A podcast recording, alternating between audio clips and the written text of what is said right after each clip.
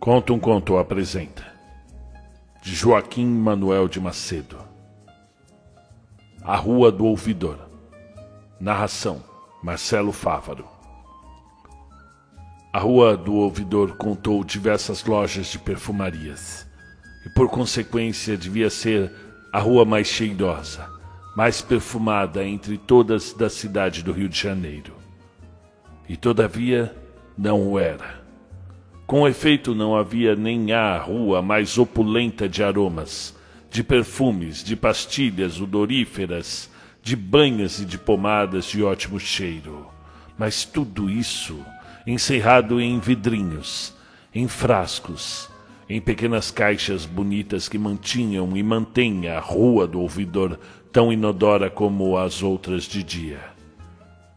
Atualmente, de noite, observa-se o mesmo fato Naquele tempo, porém, isso é, nos tempos do Demarais, e ainda depois, a Rua do Ouvidor, de fácil e reta comunicação com a praia, era uma das mais frequentadas pelos condutores dos repugnantes barris, das oito horas da noite até as dez. A esses barris asquerosos, o povo deu a denominação geralmente adotada de tigres pelo medo inexplicável que todos tinham deles. Esse ruim costume do passado me traz à memória informação falsa e ridícula que li, e caso infeliz e igualmente ridículo, de que fui testemunha ocular e nasal em 1839, no meu saudoso tempo de estudante. A informação é a seguinte: um francês, viajante charlatão, Passou pela cidade do Rio de Janeiro e, demorando-se nela alguns dias, ouviu dos partidos da Rua do Ouvidor queixas dos incômodos tigres que, frequentes, passavam ali de noite. Sábio e consciencioso observador que era, o viajante tomou nota do ato e poucos anos depois publicou no seu livro de viagens essa famosa notícia. Na cidade do Rio de Janeiro, capital do Império do Brasil. Feras terríveis, os tigraves, vagam durante a noite pelas ruas, etc, etc. E é assim que escreve a história. O caso que observei foi desastroso, mas de natureza que fez rir a todos.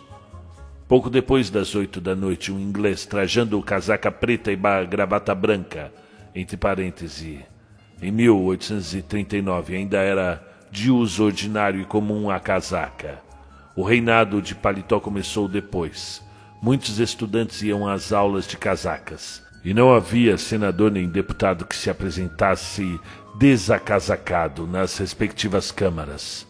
O paletó tornou-se eminentemente parlamentar de 1845 em diante. Fechou-se os parênteses. O inglês de chapéu de patente casaca preta e gravata branca, subia pela rua do ouvidor, quando encontrou um negro que descia, levando à cabeça um tigre para despejá-lo no mar. O pobre africano ainda há tempo recuou um passo, mas o inglês, que não sabia recuar, avançou outro. O condutor do tigre encostou-se à parede para que lhe ficasse a mão direita e o inglês, supondo-se desconsiderado por um negro que lhe dava passo à esquerda, pronunciou a ameaçadora palavra Good-me. E sem mais tirte nem guarte honrou com um soco britânico a face do africano, que perdendo o equilíbrio pelo ataque e pela dor, deixou cair o tigre para diante e naturalmente de boca para baixo. Ah! Que não sei de nojo como o conte. O tigre, ou barril, abismou o seu bojo, o chapéu e a cabeça, e inundou com o seu conteúdo a casaca preta, o colete e as calças do inglês. O negro fugiu acelerado, e a vítima de sua própria imprudência, conseguindo livrar-se do barril que o encapelara, lançou-se a correr atrás do africano, sacudindo o chapéu em um estado indizível e bradando furioso: Pegue ladrão, pegue ladrão! Mas qual pega ladrão? Todos se arredavam de inocente e mal cheiroso negro que fugia, e ainda mais o inglês, tornado tigre pela inundação que recebera. Era geral o coro de risadas na rua do ouvidor. O inglês, perdendo enfim de vista o africano, completou o caso com um remate, pelo menos tão ridículo como seu desastre. Voltando rua acima, parou em frente de numeroso grupo de gente que testemunhara a cena e ria-se dela. Ainda hoje o estou vendo. O inglês parou e, sempre a sacudir o chapéu, olhou iroso para o grupo e disse, mas disse com orgulhosa gravidade britânica: Amanhã faz queixa a ministro da Inglaterra e há de ter indenização de chapéu e de casaca perdidas. Ah, eu creio que então a melhor das risadas que romperam foi a minha, gostosa, longa e repetida risada de estudante feliz e alegrão. É inútil dizer que não houve questão diplomática. A Inglaterra ainda não se tinha feito representar no Brasil pós Mr. Christie, o único rapaz, depois do jantar, de exigir indenização do chapéu e da casaca que o Patrício perdera. E não foi esse o único desastre que os tigres ocasionaram. Foram muitos, e todos mais ou menos grotescos. E sei de um outro, além da encapelação do inglês, ocorrido na Rua do Carmo, hoje 7 de setembro, que de súbito desfez as mais doces lembranças do casamento inspirado e desejado por mútuo amor. O namorado da estudante, meu colega e amigo, estava perdidamente apaixonado por uma viúva, viuvinha de 18 anos e linda como os amores. Uma noite, a bela senhora estava à janela e, à luz do fronteiro lampião, viu o namorado que, aproveitando o ponto do mais vivo clarão iluminador, lhe mostrava, levando-o ao nariz, um raminho de lindas flores que invirar-lhe quando, nesse momento, o cego apaixonado esbarrou com um condutor de tigre, e, embora não encapelado, foi quase tão infeliz como o inglês. O pior do caso foi que a jovem adorada incorreu no erro quase inevitável de desatar a rir, e logo depois de fugir da janela por causa do mau cheiro que se encheu a rua. O namorado ressentiu-se do rir impiedoso da sua esperançosa e querida noiva. Amoroso, porém, como estava, dois dias depois tornou a passar diante das queridas janelas. No erro, a formosa viúva, ao ver o estudante, saudou-o doce, ternamente, mas levou o lenço à boca para dissimular o riso, lembrador de ridículo infortúnio. O estudante deu então um solene cavaco e não apareceu mais a bela viuvinha. Um tigre matou aquele amor. Fim do conto. Muito bem, ó. Sejam bem-vindos. Aqui nós temos uma pintura de costumes que se passou no século XIX no Rio de Janeiro, onde a rua mais movimentada era a Rua do Ouvidor, e ele fala que esse é um conto sinestésico, né?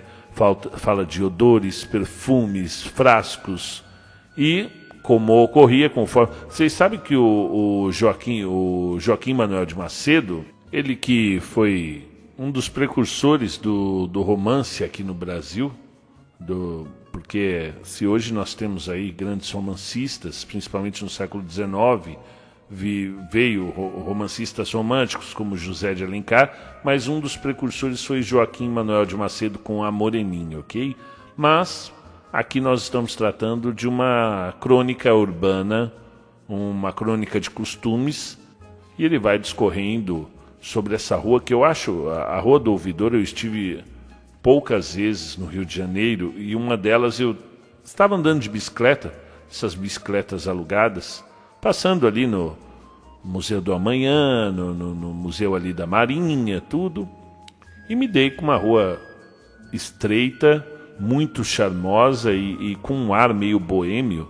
E eu achei interessantíssima. Desci da bicicleta, que eu achei que ali não era lugar para andar de bicicleta pelo trafegar das pessoas e fui andando e ali tinha uns bares, era de dia ainda, uh, uns artistas expondo quadros que eles mesmos haviam pintado.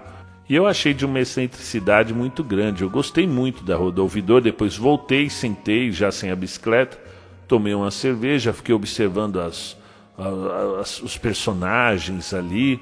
Eu falei: olha só, Aqui tem muito, ainda tem muito do João do Rio, ainda tem muito do Machado de Assis e agora percebendo que também eu vou encontrar muito na Rua do Ouvidor Joaquim Manuel de Macedo que escreveu um livro As Memórias da Rua do Ouvidor. Então, aqui ele está falando que tem um período da noite naquela época que passavam os tigres. O que eram os tigres?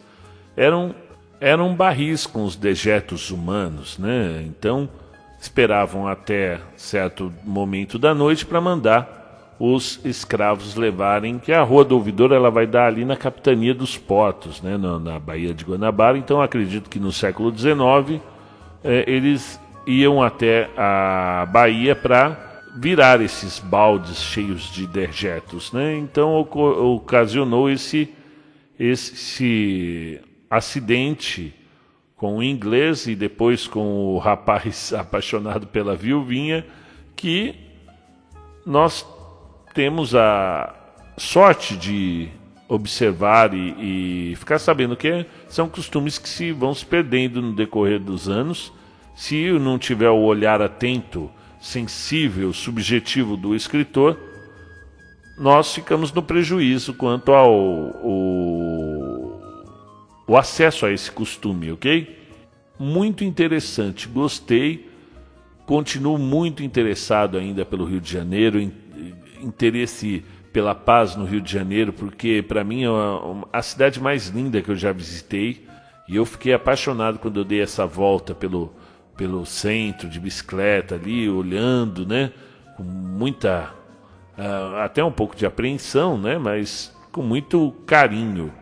E sempre gosto de trazer contos que trazem esse dia a dia do histórico do Rio de Janeiro, ok? Então, gostei do conto e você comente se você acha que gostou também. Faça parte dessa família da literatura brasileira e da literatura mundial. Inscreva-se, ative o sininho e receba os melhores contos do mundo para você ouvir onde quiser.